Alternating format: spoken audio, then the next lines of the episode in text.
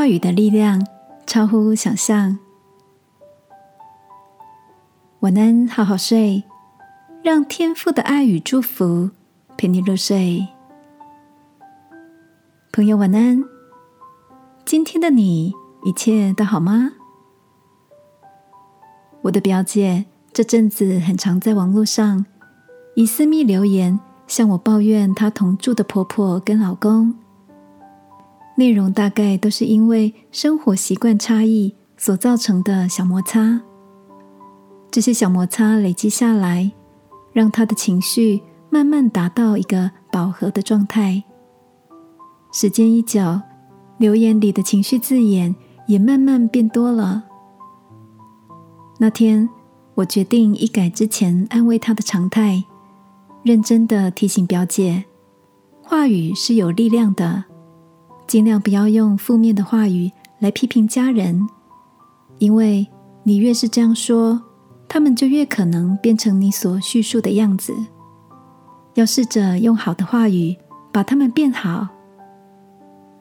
表姐停顿了几秒之后说：“我的确应该正向一点，要先有好的念头，再用好的言语来跟家人沟通。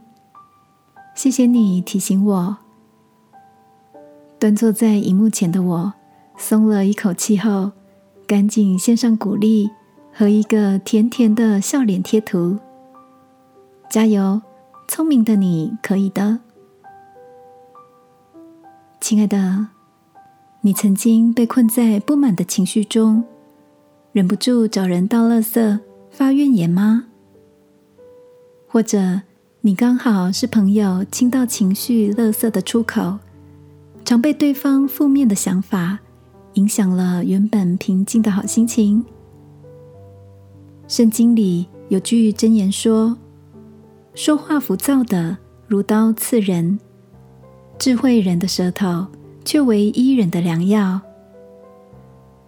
今晚，让我陪你一起在祷告中，求天父使我们看见话语的力量，懂得善用他所赐下的智慧。用好的话语成就好的人生，亲爱的天父，求你保守我的口舌，常说出正面有帮助的话语，让好话转变周遭生活的氛围。祷告，奉耶稣基督的名，阿门。晚安，好好睡。祝福你的话。